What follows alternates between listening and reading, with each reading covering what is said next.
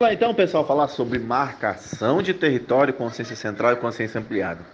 Quando eu cheguei nesse ponto de analisar que quando existe uma análise de muitas cenas para frente, muitas e muitas cenas, não é possível um planejamento tão arquitetado na mente de um animal. Eu me deparei com um dos grandes enigmas, que é marcação de território. Aí se eu for colocar isso naquele exercício que eu falo, que eu sempre faço, contar a história do acontecimento para ver se seria plausível o animal estar pensando naquilo, aí eu fico pensando assim, ah, essa árvore aqui, peraí que eu vou fazer um xixi nessa árvore agora, meu cheiro vai ficar aqui. Vou fazer esse xixi agora, porque o próximo cachorro que vier no futuro vai cheirar isso aqui e vai saber que teve um outro cachorro aqui. Ah, então isso aqui é dele. E aí, no futuro, depois que esse cachorro cheirar aqui tudo, eu ainda vou estar super tranquilo, porque eu deixei aqui a minha informação, né? Que isso aqui é meu. Não no sentido de posse, é meu, é algo linguístico humano. Fato. O que acontece com animais são coisas que têm valores positivos emocionais muito altos e, portanto, se tornam é, emocionalmente importantes para aquele organismo, para sua parte de evolução, né, sua parte de melhora da sobrevivência, estar bem. Então são coisas que têm valores emocionais positivos e que são importantes. É, pensando nisso, então, caramba, o que, que acontece a maioria das vezes relacionado ao cão? A gente vê, sai com o carro, o carro volta com, lógico, vários odores que captam. É, existem odores específicos que os cães tem mais células receptivas que seres humanos. Por isso, algumas coisas eles se destacam mais na utilização do olfato. Tá bom? É, já foi feito testes. Até eu escrevi um artigo sobre esses testes com seres humanos e cães, em que cães, em comparação, numa avaliação com seres humanos, se saíram é, num nível muito menor, se saíram pior, avali, avaliando vinhos, identificando vinhos, não avaliando, desculpa, identificando vinhos, identificando corretamente do que, por exemplo, um sommelier, né? Um ser humano treinado para identificar vinhos se sai muito melhor, porque ele tem mais células receptoras desse tipo de odor, porque é mais funcional para a gente do que é para um cão. Por que, que o cão vai evolutivamente funciona ele saber a diferença entre um vinho e outro, tá? Então, é possível que se fosse um teste para identificar, olha, isso é vinho, ou isso é uva, tá? Uma outra coisa específica, o cão sairia melhor só testando para ver. Mas é fato que para odores orgânicos como urina, grama pisada, essas coisas, eles têm mais células receptoras, têm um funcionamento olfativo muito mais desenvolvido do que nós seres humanos, sim, para várias coisas específicas. Então vamos lá. A gente sai com o carro, por exemplo, o carro chega cheio de odores novos, passa por uma poça d'água, encosta alguma coisa do lado, vem um cachorro, cheira. Às vezes vem um cachorro que faz xixi no pneu do carro, a gente não vê. Uma árvore é a mesma coisa. Tem uma. Tudo que é orgânico ainda tem uma coleta ainda maior, uma preservação maior de odores, como por exemplo a grama, o tronco de uma árvore, uma poça d'água, alguma coisa assim, tá? É, mas pelo fator linguístico Poderia sim, é o que a gente faz com escrituras de casa, por exemplo. Documento do carro, que tem o meu nome. Se um dia alguém roubar esse carro, eu posso no futuro dizer: olha, tá meu nome aqui no documento desse carro, olha o chassi do carro, olha tudo aí. Esse carro é meu. Tá? Essa casa é minha. Ah, eu vou tirar essa aqui de você. Não, tem uma escritura. Né? Tem uma escritura dizendo que essa casa é minha, o documento. Então, a avaliação de marcar território, como muitas vezes é descrito na internet, ou em vários materiais didáticos, enfim, é que ele marca aquilo para dizer que é seu, né? fazendo, urinando aquilo para dizer que é seu. Quando na verdade a explicação mais plausível seria que vem o processo desde todos os pequenos mamíferos que se desenvolvem lentamente. Vamos pegar cães, leões, rinocerontes, elefantes, são grandes mamíferos ou pequenos mamíferos, mas que eles têm um desenvolvimento é, muito lento. Por quê? Eles não são presas em potenciais. Então a gente diferente, a gente vê uma zebra, a zebra nasce e já tem que, olha, segue o bando, filho, então tu vai morrer.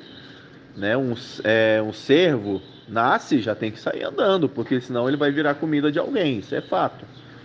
Então a gente vê o lobo, o lobinho nasce, vai demorar dois, três dias para abrir o olho, aí vai começar a caminhar, o leãozinho a mesma coisa, o rinocerontezinho, já vi vários vídeos de parto, ele não consegue andar, ele anda todo desastrado, ele não consegue correr já quando ele nasce. O elefantinho também não sabe nem como é que utiliza a tromba, coitadinho.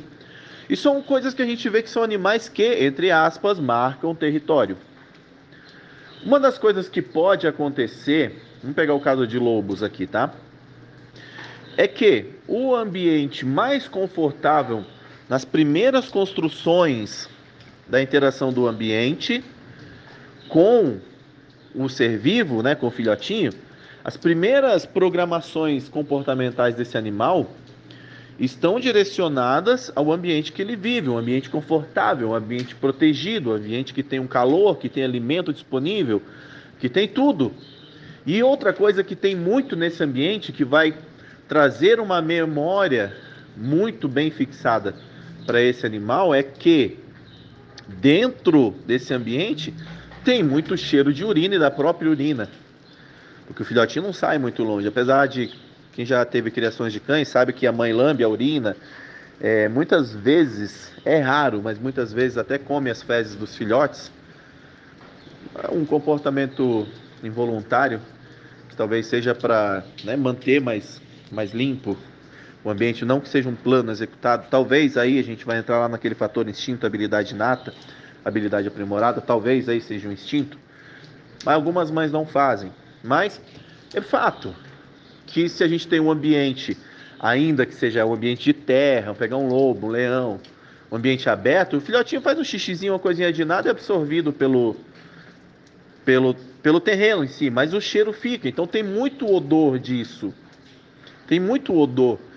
Não sei se vocês já tiveram próximo a, por exemplo, um ambiente que tem lobos, né, zoológico, já tive uma proximidade. Você vê que tem um odor forte ali. Tem um odor. É diferente de você estar tá andando num local onde não tem nada e aquele local específico tem um odor forte. Então, vamos lá, filhotinho de cachorro, filhotinho de gato, são animais que se desenvolvem lentamente, portanto, permanecem muito tempo nos seus primeiros ambientes mais confortáveis, mais seguros, como os ambientes com esse tipo de odor, seja numa criação bem pensada, planejada, mesmo assim vai ter esse tipo de odor e pensando ainda mais que eles têm um desenvolvimento olfativo para detectar de uma maneira muito mais sutil, por mais seja sutil o cheiro, eles conseguem perceber, é muito mais lógico que é, quando o animal sente algo, um cheiro, um odor específico dentro das suas capacidades, né, das super, super habilidades, vamos dizer assim, e ele se sente desconfortável por uma emoção nova, por uma informação nova, desculpa, isso dispara uma emoção de desconforto, é plausível pensar que a urina seja um recurso para tornar aquele ambiente mais familiar, mais seguro. Tanto que a gente vê isso acontecendo quando tem três, quatro cães, um faz o xixi, o outro vai lá e cheira e faz xixi em cima. O outro vai lá e cheira, faz xixi em cima, o outro volta, vai, faz xixi de novo, novamente. Então você vê que não existe uma briga porque, olha, você fez xixi em cima da minha pedrinha. Não, você fez xixi em cima da minha árvore, você está maluco, a minha árvore, respeita a minha árvore. Não tem isso. É, mas eu acredito que um fator involuntário pelas primeiras experiências, como por exemplo, você chega no local você sente um perfume, nossa, um odor específico, me lembra essa pessoa, me sinto tão bem. Ou num local onde eu ia tinha esse cheiro, o cheiro da casa da avó, o cheiro de pão assando. Você vê que são coisas que trazem conforto, trazem memórias emocionais significativas para gente. E aí, uma das coisas que pode acontecer, num fator estereotipado, a gente vai ver isso para frente também, né? então a gente vai ver instinto, habilidade inata, habilidade aprimorada, já no próximo fator, né? que a gente já vai abordar isso para frente agora, já em seguida. Então, uma das coisas que pode acontecer, que eu acho que o terceiro fator é estereotipia versus plasticidade cerebral, plasticidade neural, é o comportamento ser repetido tantas vezes que ele acaba sendo estereotipado. Eu sinto um odor diferente, eu tenho que fazer xixi em cima. Por quê? Não sei mais por quê. Já fiz isso tantas vezes. É como você não consegue explicar, por exemplo, como você consegue dirigir corretamente. Como que você pensa em tudo isso? Aperta o freio, aperta a embreagem, solta a embreagem, aperta o freio, aperta o acelerador, e vira, e troca a marcha, e vira para cá, e olha no retrovisor, conversa com a pessoa que está do lado, muda a estação do rádio. Como que você faz tudo isso ao mesmo tempo? Você não consegue mais explicar. Porque viraram pequenas estereotipias, memórias musculares, tem vários fatores que podem automatizar ações. Então, pela repetição inicial, muitas vezes, de um motivador que não seria dizer isso é meu, mas olha, isso aqui é mais confortável para mim, esse odor é mais confortável do que o odor que tinha antes, pode ser que pela repetição, muitas vezes se torne uma estereotipia ou um comportamento automatizado. E isso torna mais plausível e até mais didático para a gente elaborar um diagnóstico correto quando a gente tem um problema de necessidades no local errado, ou a gente tem, por exemplo, um problema que precisa ser diagnosticado para ser é, elaborada uma ação correta para modificar aquele comportamento.